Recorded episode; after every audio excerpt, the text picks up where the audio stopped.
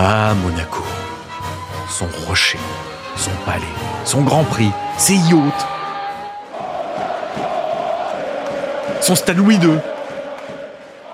C'est là, en bord de la Méditerranée, qu'évolue l'AS Monaco. L'ASM et sa fameuse diagonale. Un maillot rouge et blanc, reconnaissable entre mille. Mais pour arriver à ce résultat, il a fallu une inspiration de la famille princière. Je te raconte.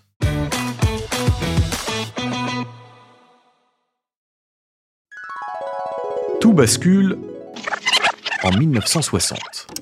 Cette année-là, Monaco soulève la Coupe de France. Victoire 4-2 contre l'AS Saint-Étienne. Le prince Régnier III est aux anges. Son épouse aussi. Pas n'importe qui, c'est une actrice mondialement connue, une certaine Grace. Pour fêter le tout premier trophée de la SM, la princesse entend donner un petit coup de neuf au maillot. Le rouge et le blanc sont déjà là. Rien d'étonnant, on les retrouve sur les armoiries de Monaco. C'est aussi une référence à Sainte Dévote, la sainte patronne monégasque. Au début du IVe siècle, le corps de cette jeune chrétienne est ramené en barque vers Monaco. Le rouge serait celui de son sang, le blanc, la voile de son petit bateau.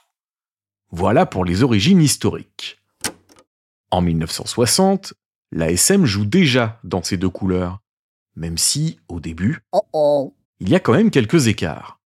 Depuis sa fondation en 1924, le club de la principauté se cherche niveau style. Un coup en bleu, en noir, puis en rouge. Ça devient plus clair au début des années 50. Le club s'installe dans le monde pro, la famille princière prend la main, le rouge et le blanc s'imposent officiellement, mais pas en diagonale. Les maillots sont rayés, et ça, la princesse Kelly, elle aime pas du tout.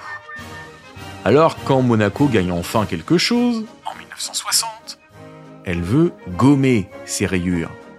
Elle prend son plus beau crayon, et c'est là qu'elle dessine la fameuse diagonale, de l'épaule gauche à la hanche opposée. Le rouge est sur le haut, côté cœur, le blanc sur la partie inférieure.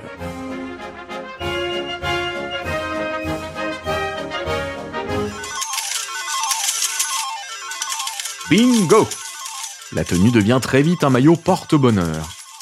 Dès l'année suivante, en 1961, Monaco est champion de France.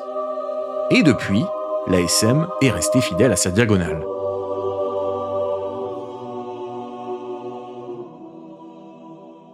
Tellement fidèle que Diagonale, c'est aujourd'hui le nom de son centre de formation, là où a grandi un certain Kylian Mbappé. Alors Kiki, on dit merci à qui? À Grace Kelly si t'as bien suivi.